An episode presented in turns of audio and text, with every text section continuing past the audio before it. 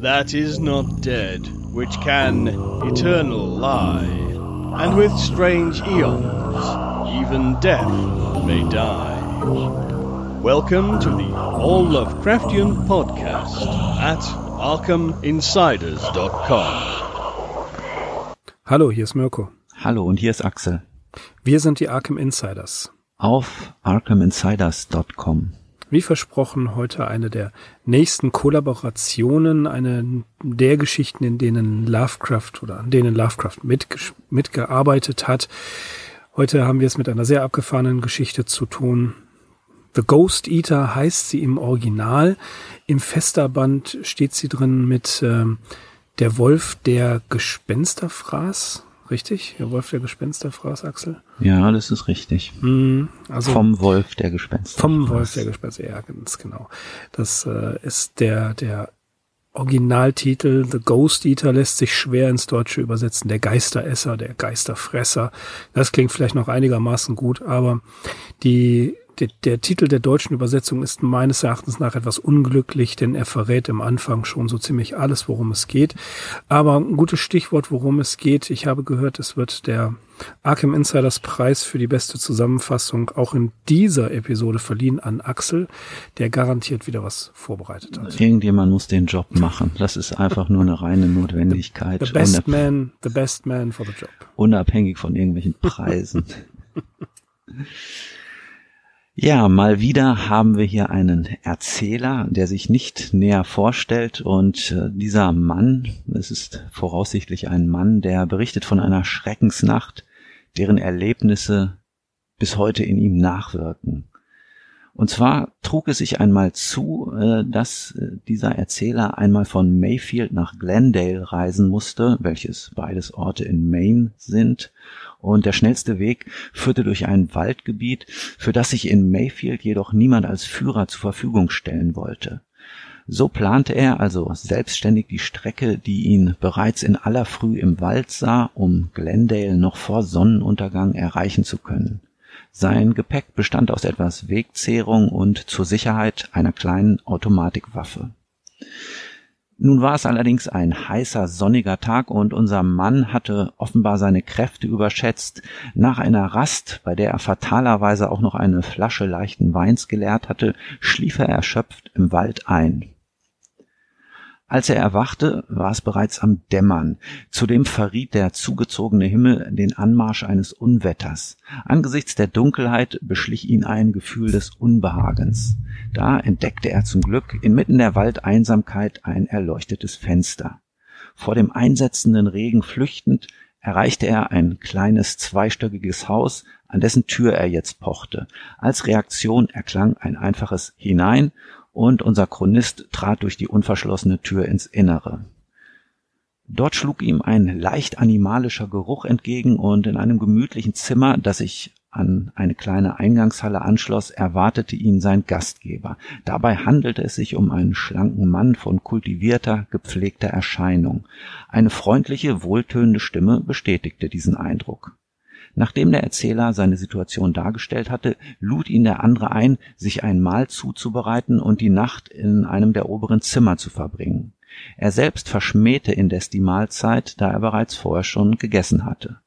Der Gast bezog, nachdem er einige Pfeifen geraucht hatte und eine Konversation nicht recht in Gang kommen wollte, sein Domizil. Während er durch die Eingangshalle schritt, warf er noch einen Blick zurück nach dem Hausherrn, den er in der Dunkelheit zurückgelassen hatte. Dieser Blick wurde erwidert von einem unheimlichen, phosphoreszierenden Augenpaar. In seinem Zimmer kommt er jetzt auf den Gedanken, ob es sich bei seinem Gast nicht um einen Räuber oder gar Mörder handeln könnte. Ängstlich greift er an seinen nicht unbeträchtlichen Geldbetrag, den er im Gürtel trägt, und statt sich hinzulegen, drapiert er das Bettzeug so, dass es eine schlafende Person vortäuscht. Er selbst bezieht Posten auf einem Stuhl in einer schattigen Nische, entzündet die Pfeife und hart der Dinge, die da kommen mögen. Und ja, lang muss er auch gar nicht warten, denn bald vernimmt er lautes Treppensteigen. Dies will nun gar nicht passen zu der hinkenden Gangart, die er an dem Hausherrn festgestellt hat. Er verlässt den Stuhl und stellt sich in eine Ecke hinter der Tür. Ins Zimmer tritt denn auch ein ganz anderer Mensch ein. Ein großer, breitschultriger Typ mit einem Bart und altmodisch gekleidet. Der Ankömmling entkleidet sich, murmelt etwas in einer fremden Sprache und legt sich ins Bett. Nach einigem Zögern tritt der Erzähler hervor und packt den Schläfer an der Schulter, muss jedoch erschreckt feststellen, dass seine Hand durch den Körper geht und nur die darunterliegende Decke berührt. Gleich darauf erneut Schritte auf der Treppe. Wieder bezieht er Stellung hinter der Tür. Doch diese Schritte gleichen denen eines Hundes, zudem dringt irgendein tierischer Geruch ins Zimmer. Und richtig, gleich darauf schleicht ein magerer, großer Wolf hinein, der einen Hinterlauf nachzieht. Dem Beobachter fällt vor Schreck seine Pistole aus der Hand und für einen Moment wendet ihm das Tier den Kopf zu, daraus dieselben phosphoreszierenden Augen hervorleuchten, wie er sie auch im Gesicht des Hausherrn bemerkte. Dann wendet sich der Wolf dem Bett zu und heult schaurig. Der Schläfer erwacht, starrt auf die Bestie und befindet sich gleich darauf in ihrem Würgegriff. Während der Wolf seinem Opfer die Kehle zerfleischt, reißt unser Erzähler die Waffe empor und feuert auf das Monster. Doch, oh Graus, die Kugeln gehen ungehindert hindurch und schlagen in die gegenüberliegende Wand ein. Fertig mit den Nerven ergreift er jetzt die Flucht. Das Letzte, was er hört, ist das Bersten von Knochen unter dem Druck wölfischer Kauwerkzeuge. Der anbrechende Morgen findet ihn auf den Straßen von Glendale. Entgeistert starrt ihn dort der alte Besitzer des Gasthauses an. Unser Mann berichtet, von wo er kommt. Was? Durch den Teufelswald? Nachts? Ganz allein und dann noch bei Vollmond? bedrängt ihn der andere ungläubig. Und haben Sie etwas von Vasili Ukranikow oder dem Grafen gesehen? Der Erzähler versteht natürlich kein Wort, doch seine Neugierde wird sogleich befriedigt. Folgende Geschichte vertraut ihm der Alte an. Einst sich, siedelten sich zwischen Mayfair und Glendale russische Immigranten an.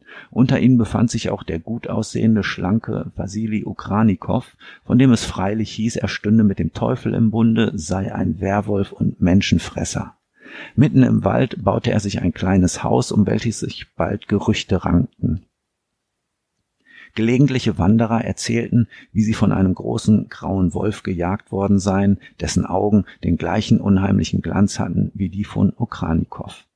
Dieser kam, nachdem ein Beherzter einmal auf den Wolf geschossen hatte, humpelnd nach Glendale mit einem verletzten Fuß. Damit war die Sache klar. Ukranikows nächster Streich war, den Grafen Fjodor Tschernewski aus aus Mayfair zu sich nach Hause zu bestellen. Der nahm die Einladung trotz aller Warnungen an und machte sich in einer Vollmondnacht auf den Weg.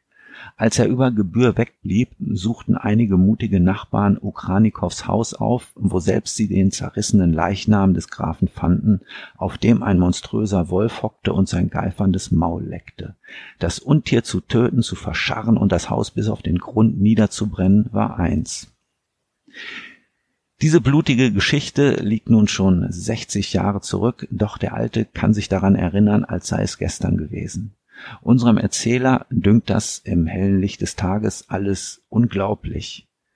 Doch in gewissen Nächten, wenn er allein an irgendeinem verlassenen Ort ist, hört er wieder die Schreie, das Knurren und das Malmen von Knochen. Und dann, ja dann steht ihm seine Nacht im Wald wieder greifbar vor Augen.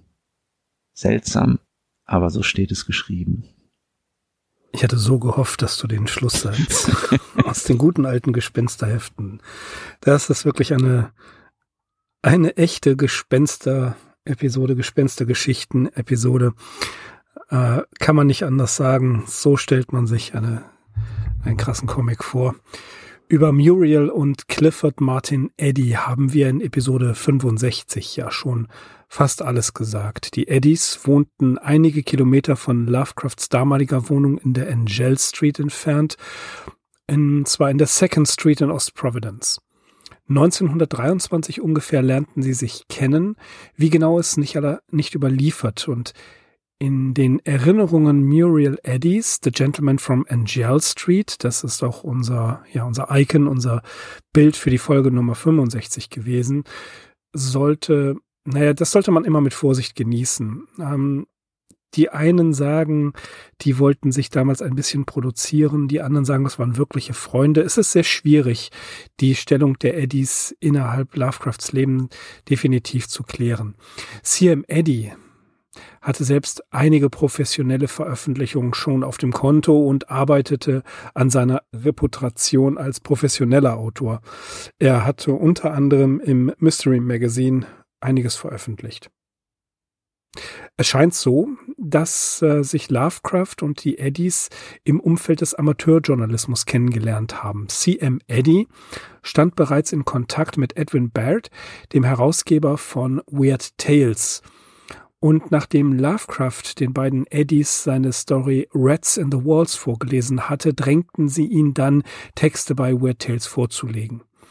Die, das, der Rest ist Geschichte, das hatten wir ja auch in der Weird Tales Story schon erwähnt. Eddie hatte unter anderem die Erzählung The Ghost Eater geschrieben, die aber von Weird Tales abgelehnt worden war. Unter anderem hat er auch die Geschichte Ashes etwa zur selben Zeit geschrieben. Die, der Geschichte Ashes werden wir uns in der nächsten Episode widmen. Nachdem Lovecraft die Story quasi korrigiert, also überarbeitet hatte, wurde sie tatsächlich angenommen, wie er am 28. Oktober 1923 an James Ferdinand Morton geschrieben hat. Als Gefälligkeit tippte Eddie Lovecrafts eigene Manuskripte ab. The Ghost Eater erschien in der Aprilausgabe von Weird Tales 1924. Wie weit eingreifend Lovecrafts Überarbeitung war, lässt sich leider nicht mehr rekonstruieren.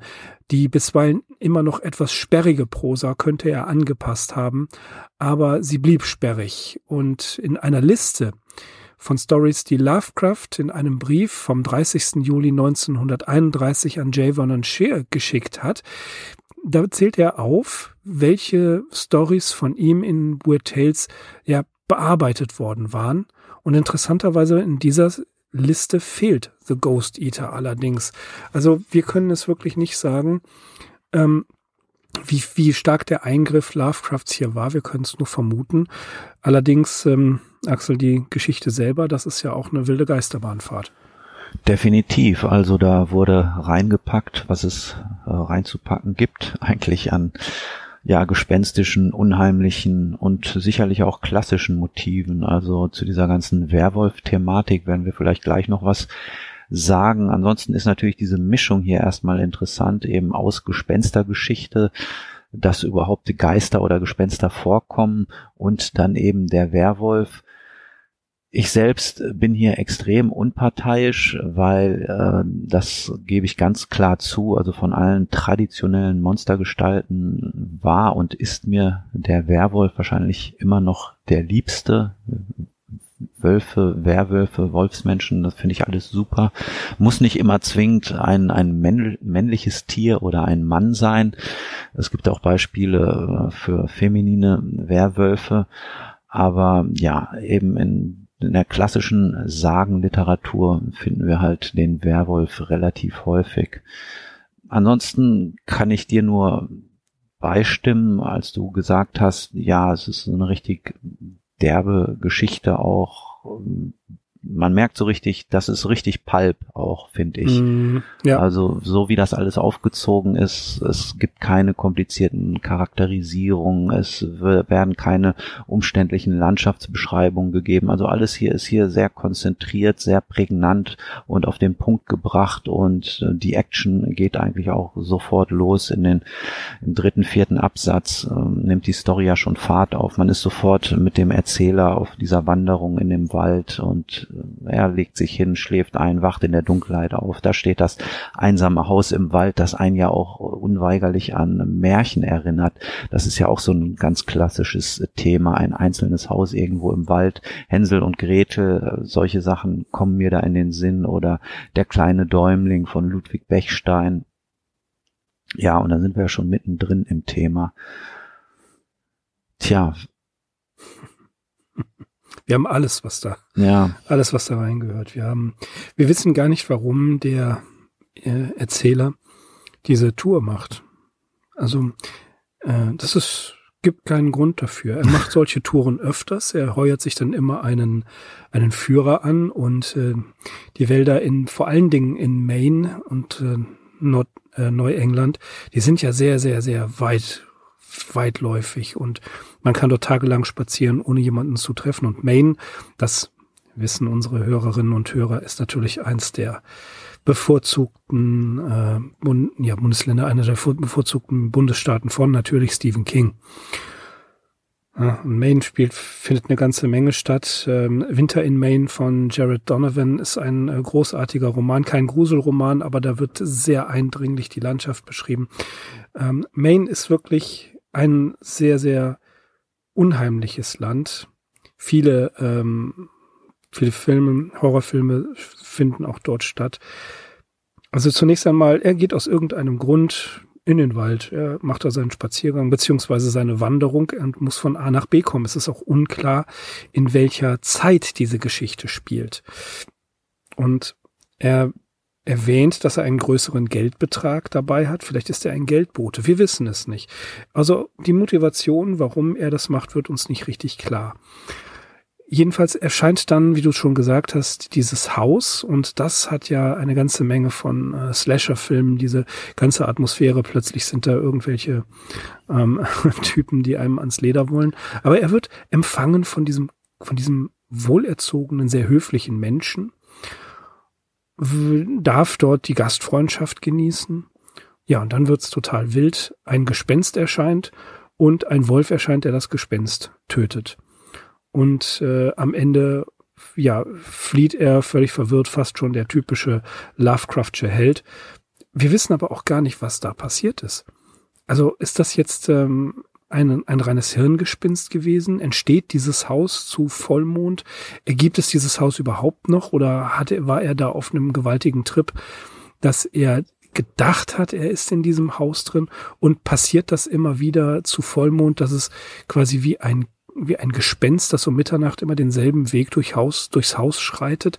Das bekommen wir auch nicht wirklich erklärt. Wir wissen den Ursprung dieser, äh, dieses Ereignisses, das wird uns erzählt. Aber ob nun wirklich jedes Mal zu Vollmond da eine Geistergeschichte live stattfindet oder ob er das geträumt hat, weil er eingeschlafen ist und der Ort selber vielleicht diese Erinnerungen in die Träume hinein transportiert. Auch das können wir nicht genau sagen. Das bleibt also tatsächlich alles im Dunkeln. Und das Schlimme ist, wenn man darüber nachdenkt, geht der Effekt der Story, die ich so gesehen vom Sujet her gar nicht mal schlecht finde, aber da geht der, der Effekt der Story irgendwie flöten. Ja, man darf eben nicht zu viel darüber nachdenken. Verzeihung. Ja. Nee, deine Vermutungen oder deine Gedankengänge, die werden ja direkt hier vom Autor beziehungsweise vom Erzähler direkt im ersten Satz oder in den ersten zwei Sätzen aufgegriffen. Moon Madness, Fragezeichen, a touch of fever. Also er stellt sich ja gleich am Anfang selbst in Frage. Ne, und damit gibt er uns natürlich wirklich auch einen begründeten Hinweis, ob wir es hier eben wirklich auch mit so einem unzuverlässigen Erzähler zu tun haben. Was können wir dem eigentlich glauben? Also was hat er wirklich erlebt oder was hat er sich eben vielleicht zusammengeträumt? Äh, hinzu kommt die unklare persönliche Situation. Der stellt sich nicht näher vor, der sagt uns nicht, was sein Business ist. Das Einzige, was wir noch erfahren, außer dem, was du eben gesagt hast, ist, dass er bis zum nächsten Mittag eben in ähm, Glendale sein muss. Und danach berechnet er eben, wie lange er durch den Wald braucht. Aber ja, was genau sein, seine Geschäfte dort sind, das verschweigt er. Ja, ansonsten ist natürlich auch entscheidend einfach in dem ganzen Handlungsablauf, dass der Wolf oder der Werwolf für den Erzähler ja offenbar gar keine Bedrohung darstellt, sondern dass das Schlimmste, was hier geschieht, ist, dass er Zeuge dieses Ereignisses wird. Aber mhm. er selbst ja. kann sich ja eigentlich nicht in einer bedrohlichen Lage wiederfinden. Er wird nicht angegriffen und insofern ist diese These der Moon Madness, der Mondverrücktheit, der Mondsucht natürlich, wenn man, wenn man das zuerst liest, vermutet man, es ist bezogen oder später bezogen auf den Wolf Lykanthropie ist ja auch so etwas wie eine Mondsucht und ähm, äh, ja, man, man hat das äh, Gefühl, sich in einen Werwolf oder in einen Wolf zu verwandeln. Aber tatsächlich passiert ihm gar nichts. Er schießt und der Wolf ist völlig unbeeindruckt von diesem, von dieser Tatsache. Also, es also die Kugeln gehen da durch. Genau. Die gehen nicht nur, also er kann nicht nur den Schläfer dadurch hindurchgreifen, also nicht nur der ist so ein Schämen, sondern so erzählt es uns die Geschichte, auch der Wolf ist immateriell und Richtig. die Kugeln prallen an der gegenüberliegenden Wand ab. Genau, und da ist dann halt wirklich die Frage berechtigt, was erlebt er hier eigentlich? Ne? Ja, aber er weist auch mindestens zweimal darauf hin, dass das Knacken der Knochen, die von dem Wolf zermalmt werden, dass er das ganz deutlich hört mhm. und auch die Schreie. Und ich habe immer den Eindruck an diesen Stellen, dass er uns eben glaubhaft versichern möchte, dass das kein Hirngespinst ist, sondern dass das eben auch eine sehr greifbare Komponente hat. In seinem Kopf. Ja. Sei es drum, ich finde die Idee einfach großartig. Leider, ich hatte, Gott, so lange ist es gar nicht her, dass ich die Geschichte zum allerersten Mal gelesen hatte. Ich wusste immer nur so The Ghost Eater und dann wurde immer im Nebensatz erwähnt, ein Werwolf, der Geister frisst. Die, die Idee fand ich großartig. Das ist, ähm, das ist was völlig abgefahrenes, aber leider war das nicht habe ich mehr erwartet, als die Story dann nachher geliefert hat, weil ich eigentlich mehr von einem, äh, mehr von diesem Werwolf wissen wollte. Ob der äh, in meiner Vorstellung war das so, dass ein Werwolf quasi durch die Welt zieht äh, und um sich äh, ja quasi ernähren zu müssen, muss er ähm, Häuser finden, in denen es spukt. Die Idee war Ach so. meinem Kopf. Mhm. Ne? Ja. Aber, äh, Mhm. deswegen war ich ein wenig enttäuscht, weil es sich hier äh, The Ghost Eater hörte sich für mich sehr verallgemeinernd an oder sehr, sehr weitläufig. Und tatsächlich ist es nur die, Reminis die mögliche Reminiszenz einer einzelnen Tat, äh, wobei gesagt wird, dass der Werwolf natürlich auch ähm, schon mehrere angeblich angefallen hat. Also ein Werwolf, äh, ja, der, der, da bleibt es nicht bei einem Opfer. Mhm. Eine etwas konventionelle Werwolf-Geschichte nennt S.T. Joshi die Story wir haben auf jeden Fall vertraute Elemente und äh, vertraute Handlungs, äh, Handlungen auch hier drin, zum Beispiel, dass jemand auf den Wolf schießt, also in der Gestalt mhm. des Wolfes. Der Wolf wird verletzt und der Mann, der verdächtigt wird, der Werwolf zu sein, kommt tags darauf oder kurz darauf tatsächlich ja mit einer Verletzung am Fuß oder am Bein in die Stadt. Das dient denen ja als Beweis, aha, okay, er ist also wirklich der Werwolf. Mhm. Ja, Werwölfe, das ist, ähm, das sind deine Lieblings.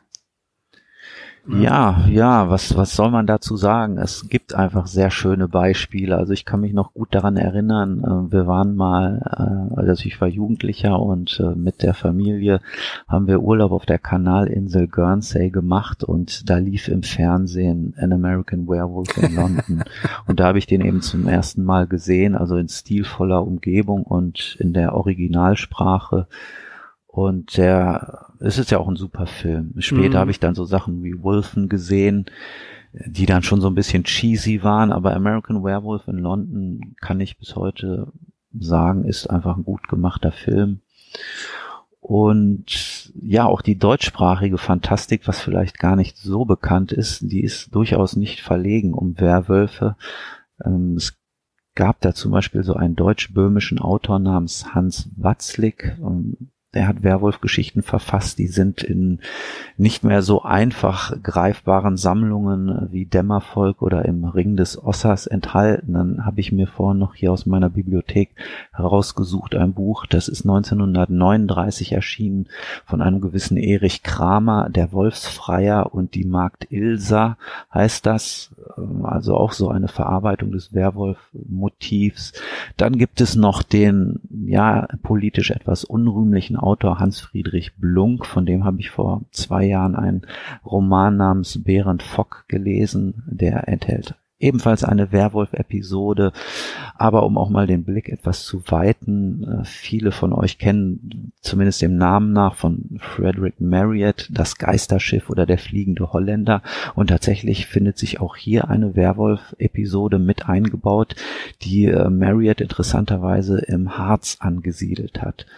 Also es gibt äh, ja in den äh, in der Literatur aller Länder, aller Völker und Nationen stoßen wir wahrscheinlich auf dieses Motiv, dass äh, afrikanischen zum Beispiel in gewissen afrikanischen Ländern äh, dann eben kein Wolf thematisiert, sondern irgendein Leoparden oder ein Löwen, ja, was die dortige Fauna eben zu bieten hat.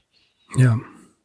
Meine erste Begegnung mit den Werwölfen war, glaube ich, noch vor American Werewolf, aber ich weiß nicht mehr genau, wann und wie das war, aber ich kann mich noch sehr lebhaft an eine Schallplatte erinnern, die tödliche Begegnung mit dem Werwolf aus der damaligen Europa-Grusel-Serie von H.G. Francis geschrieben. Oh Gott, die hattest du als Schallplatte? Die hatte ich als Schallplatte. Ah, wo ist diese Platte? Die ist bei mir noch in der Sammlung. Die ist Sehr schön. bei meinen Eltern oben auf dem Dachboden. Die existiert noch.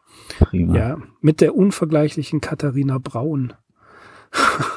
die hat da eine, die ist die äh, Schwiegertochter, Schwiegermutter, Verzeihung, Schwiegermutter des Werwolfs. Äh, ja, doch, genau. Ähm, ihr Sohn glaubt, ein Werwolf, Henry heißt er, glaubt, ein Werwolf zu sein, hat ihn aber nur berührt und seine Frau, die ist eigentlich der Werwolf. Ah, genau. Aber er muss sich immer in, in Vollmondnächten ja. genau da anketten ja. oder einschließen. Ja, ja. Richtig. Äh, das ist wirklich auch eine super Folge und zählt also auch mit die Insel der Zombies zu meinen ja. Favoriten innerhalb dieser Serie. Oder wie heißt es, das Spukschloss? Aus, äh, überhaupt diese Serie, wenn ihr die mal findet. Ähm, H.G. Francis, meistens hat er die geschrieben, äh, Europa Grusel, glaube ich, hieß. Ich meine, es sind 15 Folgen, ich weiß es nicht mehr genau. Und da sind einige Klassiker wie Dracula, wie äh, Frankenstein und eben Werwolf, also wirklich die klassischen Gruselelemente, die klassischen Gruselgestalten tauchen dort auf. Und ähm, da habe ich fast alle von. Horrorameisen, Monsterspinnen. Alles. Aber jetzt sag nicht als Schallplatte alle. Nein, aber als Kassette. Ja. Hm. Naja, ich denke schon, also diese Serie den Arkham Insiders vorstellen zu wollen, es hieße Eulen nach Athen zu fragen. aber wir können sie feiern. Das können wir auf jeden wir Fall tun. Nee, das ist ein schöner Anlass, um die auch mal ins Spiel zu bringen heute. Mm. Da hast du recht. Wir haben es ja sonst, wenn wir äh, uns mit Lovecraft befassen, nicht unbedingt mit so traditionellen Monstern zu tun. Ne? Überhaupt also, nicht. Überhaupt, überhaupt nicht. nicht eigentlich. Ja. Ja. Deswegen ist dieser Podcast heute ist wirklich auch eine Ausnahme. Mhm. Ja, weil wir tatsächlich keinerlei ähm, Horrorelemente des klassischen Horrors haben. Also wir haben keine, kein, ja, wir haben vampirähnliche Wesen, wie zum Beispiel in The Shunt House. Aber die, die saugen kein Blut. Und die saugen irgendwie Lebensenergie. Mhm. Wir haben ähm, keinen Werwolf, aber wir haben ähm, doch ja sich verwandelnde Wesen. Wir haben keinen, äh, Fra kein Frankensteins Monster, aber wir haben schon künstliche Wesen, die auftauchen. Also wir haben zwar im, in der Struktur klassische Gruselelemente, The Tomb zum Beispiel ist ja auch ein Klassiker, ein klassisches Gruselelement. Aber wir haben solche Sachen auch schon bei Edgar Allan Poe gar nicht mehr. Ja. Ne? ja. Da, da, da kommt es ja gar nicht so drin vor. Es, es wird mal der ein oder andere Ausflug gewagt, aber Poe arbeitet mit einer ganz anderen Strategie des Horrors und bedient sich zwar natürlich gewisser, äh, gewisser Klischees und gewisser Versatzstücke, alte Häuser und äh, düstere Zeichen und so weiter. Aber auch er geht nicht mehr wirklich auf diese klassischen volkstümlichen Gruselelemente zurück, sondern er erweitert das Ganze um eine äh, Dimension. Und deswegen ist er ja auch eine Ausnahmeerscheinung. Mhm. Was uns vielleicht wieder zu dem Punkt zurückbringt, welche Elemente könnten eigentlich in der vorliegenden Geschichte von Lovecraft stammen oder wo könnte sich irgendwie seine Überarbeitung bemerkbar machen? Also da fällt es mir tatsächlich auch schwer, irgendwie eine bestimmte Stelle zu nennen, weil sprachlich ist das eigentlich überhaupt nicht Lovecrafts Stil. Also mhm. da erkenne ich ihn überhaupt nicht wieder. Und es gab eigentlich nur eine konkrete Passage, wo ich mir gedacht habe, also hier könnte Lovecraft eingegriffen haben.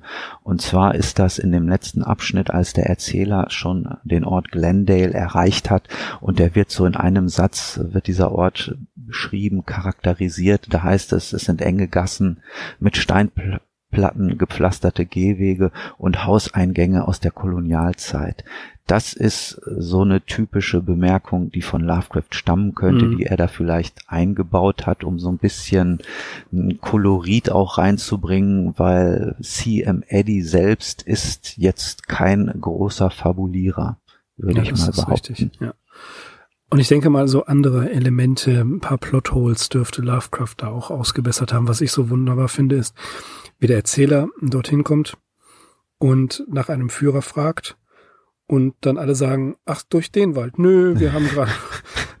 und wie er dann so ironisch bemerkt, ähm, ich wusste, dass sie mich anlügen. In einem so kleinen Dorf kann es nicht so viel zu tun geben, dass alle plötzlich weg sind und äh, keine Zeit haben. Das ist eine sehr witzige, äh, witzige Wendung. Ne? Mhm. Und äh, das ist so eine Sache wie, ich kann mir gut vorstellen, dass er sagt, Eddie, guck mal hier, das erklärt sich nicht. Aber groß dürfte der Eingriff ja, glaube ich, einfach nicht gewesen sein.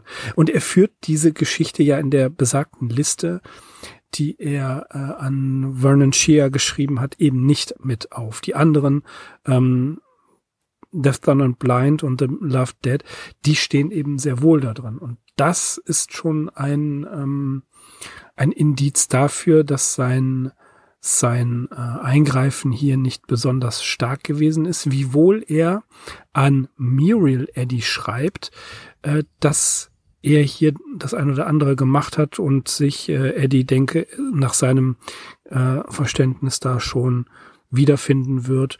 Und ähm, ja, er, er lobt das Ganze, aber er ist auch sehr höflich und insofern ist es eben nicht sehr schwer nachvollziehbar, was, was Lovecraft dort alles gemacht haben könnte. Mhm. Ja, du hast es ja auch schon gesagt, die Übersetzung in dem Band, die ähm, geliebten Toten oder die dortige Titelvergabe vom Wolf, der Gespensterfraß, ist vielleicht nicht ganz geglückt, weil uns mhm. sofort in der Überschrift verraten wird, in welche Richtung das geht. Dabei wird das ja eigentlich schön hier aufgezogen. Wenn man nun tatsächlich keine Ahnung hat, dann kommt man nicht augenblicklich darauf, dass es sich vielleicht um einen Werwolf oder überhaupt um einen Wolf handelt. Der Erzähler berichtet ja, nachdem er in das Haus geschritten ist, weht ihm erstmal irgendein animalischer Geruch entgegen entgegen und er mutmaßt noch, hier wohnt vielleicht ein Jäger und äh, der hat vielleicht irgendwie hier äh, seine Beute aufgebrochen und vielleicht in irgendeinem Raum hängen oder was auch immer oder er hält sich vielleicht einen Hund, der da noch ausdünstet und was ich auch sehr schön finde, ist etwas, was ich die verschmähte Mahlzeit genannt habe. Das ist auch was von Dracula zum Beispiel bekannt mhm. ist. Der Gastgeber bietet seinem Gast etwas zu essen an, er selbst lehnt aber ab mit der Begründung, ja, er habe schon gegessen. Das ist eigentlich dann sofort so ein Hinweis auf irgendwelche barbarischen oder abartigen Gelüste, finde ich. Also mhm. das ist eben ja schon regelrecht vertraut hier. Ansonsten möchte ich noch eine Geschichte ins Spiel bringen, die mir in den Sinn gekommen ist. Und zwar ist die äh, von dem guten alten Algernon Blackwood und die heißt A Haunted Island. Und da geht es um ein Erzähler, der sich mit einer Gruppe von Leuten auf irgendeiner Insel niedergelassen hat in Kanada, um da die äh, Ferien zu verbringen. Und die anderen reisen schon ab und er bleibt noch alleine in diesem Blockhaus, das sie da bewohnt haben. Und dann bekommt er eben auch mit, wie eines Nachts ein Kanu da anlandet an der Insel und wie sich ein Indianer ins Haus schleicht.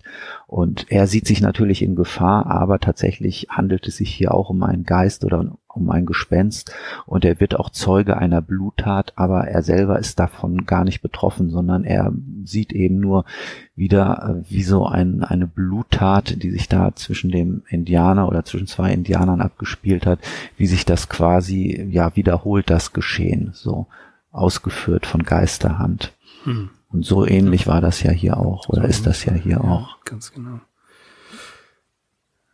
Also trotzdem, äh, ich hatte meine erste, meine erste Erwartung war anders. Ähm, ja, die Geschichte ist solide. Sie ist als als Comic wäre sie richtig gut. Mhm. Und ich denke auch mit filmischen Mitteln umgesetzt würde man äh, das gar nicht gar nicht so hinterfragen, ist das jetzt ein reales Erlebnis gewesen oder war es tatsächlich die Mondsucht? Ähm, man könnte es filmisch sehr gut umsetzen, glaube ich. Ja, sowas. Jetzt nicht vielleicht Twilight Zone, das nicht, aber Monsters oder, oder was ähnliches. Also ich glaube, da, das ginge. Das würde man hinkriegen. Ja, das ist auch der typische Style, den man in den legendären EC-Comics mhm. antrifft. Ja. Wage ich mal zu behaupten. Sowas, also, genau. Oder, oder ähm, was habe ich hier? Die äh, hammerharten Horror. Die Welten des Schreckens. Hammerharte Horror. Klassiker aus dem Weißblech Verlag. Mhm. Weil Weißblech hat ja eine wunderbare Serie. Ich habe leider nicht alle Teile, aber ähm, die sind ja richtig ultra pulp und richtig toll. Also davon, einige liegen hier direkt neben mir, aber leider nicht alle. Welten des Schreckens habe ich ganz viele von. Und ähm, ja, das, das ist so genau dieser Stil. Mhm. und das gefällt. Also das, das wäre eine, eine schöne Umsetzung. Ähm, wo haben wir sie? Natürlich auf hplovecraft.com im Original zu lesen, auf der Webseite äh, The Ghost Eater. Dann in der Schuber-Ausgabe aus dem Fester Verlag. Ähm, ich weiß nicht, welcher Band das jetzt ist, das ist mir gerade entfallen, aber da ist sie drin, in deutscher Übersetzung. Ähm, in der Edition Fantasia, wie ich immer sage, recht teuer und wahrscheinlich auch nicht mehr zu kriegen, ist sie ebenfalls enthalten in Übersetzung. Ähm, machbar für den Preis, wie gesagt, fester Verlag. Und zum Hören von der GM Factory habe ich sie gefunden auf YouTube von Georg Schweizer wieder großartig vorgelesen. Äh, Georg Schweizer macht das meiner Ansicht nach ähm, super. Ihr könnt euch erinnern, Joe Least hatten wir ja auch da und beide haben, das finde ich bei diesen Ich-Erzählern so großartig, diesen, diese ganz leichte Angespanntheit und fast schon Panik in der Stimme, die ist aber nicht störend, sondern die ist angemessen. Und das gefällt mir sowohl beim Herrn Schweizer als auch bei Joe, dass sie dieses, dieses ähm, angespannte wirklich so ich habe das Ganze erlebt und ich muss das jetzt loswerden. Das bringen die sehr gut rüber, alle beide. Sehr authentisch ist das Sehr immer, ne? Ja, mhm. ja. Also äh, vom, vom äh, der GM Factory habe ich es diesmal richtig genossen. Das hat mhm. großen Spaß gemacht. Und auch hier wieder, das, was ich, glaube ich, in jeder zweiten Episode sage, ist, dass der Leser manchmal eine Story, die mittelmäßig bis nicht so gut ist, haut der Leser das manchmal, der Vorleser das manchmal richtig raus und äh, schafft es, die ganze Story doch in einem anderen äh, Licht ist gut, ne? In einem anderen akustischen Zusammenhang erscheinen zu lassen durch Akzentuierungen und Nuancen, das Ganze noch mal etwas hoch zu pushen. Und das machen Schweizer und Joe ähm, sehr, sehr gut. Und dadurch gewinnt die Story noch mal an Gehalt. Und das, glaube ich, ist auch eine richtige Arbeit. Ähm, ja, mich würde einfach mal auch Herr Schweizer interessieren. Mal sehen, vielleicht hört er das ja oder vielleicht kennt ihn einer von euch und könnt ihr mal drauf anhauen, ob er nicht Lust hat, bei uns mal kurz äh, vorbeizuschauen, vorbeizuhören, vorbeizusprechen, dass wir ihn mal daraufhin ansprechen. Ich finde es mhm. einfach gut, wie er das macht. Ja, definitiv, klar. Mhm. Das ist immer wieder ein Vergnügen. Und äh, ja, kennt ihr die Europa-Hörspielkassetten Schreibt es uns in die Kommentare oder welches ist eure Werwolf, Lieblings-Werwolf-Geschichte? Mögt ihr Werwölfe? Haut das mal in den Kommentaren raus, würde mich echt interessieren. Und ich würde sagen, für heute, für die Werwölfe war es das dann. Ja, apropos Kommentare, wir haben zu der letzten Folge The Horror at Martin's Beach einige schöne Kommentare erhalten. Wir lagen wohl auch mit unseren Links oder mit unseren Tipps, die wir da gegeben haben, nicht ganz verkehrt, aber den Vogel abgeschossen hat äh, wieder unser treuer Hörer Nils Ja. B. -Punkt, der hat äh, also quasi, was der schreibt, ist ja immer viel länger als der eigentliche Blogbeitrag, mit dem wir den Podcast kurz umreißen. Ja. Und auch da befinden sich wieder also viele wirklich sehr gute Hinweise und weitere Tipps drin. Und ja, wer, äh, er macht sich auch immer wirklich Gedanken und teilt die dann eben auch in diesen Kommentaren mit und dadurch eröffnen sich nochmal ganz neue Ebenen, Mhm. die auch für uns immer nochmal gewinnbringend sind. Auf jeden Fall, da arbeitet er auch äh, sehr hart dran und das ist auch sehr bewundernswert und ich freue mich auch jedes Mal, wenn ich sehe, ja, der Nils hat wieder geschrieben, wunderbar. Genau. Herz, herzliche Ja. Grüße von uns an den Nils. Okay, dann Mhm. beim nächsten Mal, du hast die Story schon erwähnt, ne? Ashes. Ashes, Asche. könnt, die könnt ihr euch schon mal zu Gemüte führen. Ja, genau. So, ähm, wie Jesse Willis immer sagt, do your homework. Und apropos Homework, Axel, wir haben nächste Woche mal nach langer Zeit wieder das Vergnügen bei Sigma 2 Foxtrot. Und ihr könnt euch denken, was kommt, oder? Was Richtig. kommt? Er, er ist wieder dran. Er. Conan. Conan der Barbar. Wir sprechen nämlich, äh, wir arbeiten uns ja in den nächsten 37 Jahren stückweise durch das äh, Conan-Werk von Robert E. Howard. So lange werden wir ungefähr brauchen. Und beim nächsten Mal ist tatsächlich die scharlachrote Zitadelle dran. Ein unsterblicher Klassiker. Ein Klassiker. Und ich freue mich schon sehr darauf, dass wir unsere Conan, unseren Conan-Lesekreis wieder aufnehmen. Mhm, Und das auch, ja. kommt nächste Woche bei Sigma 2 Foxtrot. Ha, ja, genau, freut euch drauf. Ich freue mich da auch schon sehr drauf. Wunderbar, dann ist ja für Programm gesorgt. Mhm, allerdings. Gut, ich würde sagen, wir verabschieden uns. Mhm. Und ähm, passt auf, wenn ihr in Vollmondnächten durch die Gegend lauft. Es könnte ein gespensterfressender Werwolf aus äh, Neuengland unterwegs sein. Oder ein Hirngespinst, man weiß es nicht. Er sagt er doch in The Moonbock, I hate the moon. Ja. Alles klar. Das war's von uns, den Arkham Insiders. Vielen Dank fürs äh, Zuhören und wir verbleiben mit den allerbesten Grüßen. Ich bin Mirko. Ich bin Axel Wir sind die Arkham Insiders. auf arkhaminsiders.com. Bis zum nächsten Mal, macht's gut.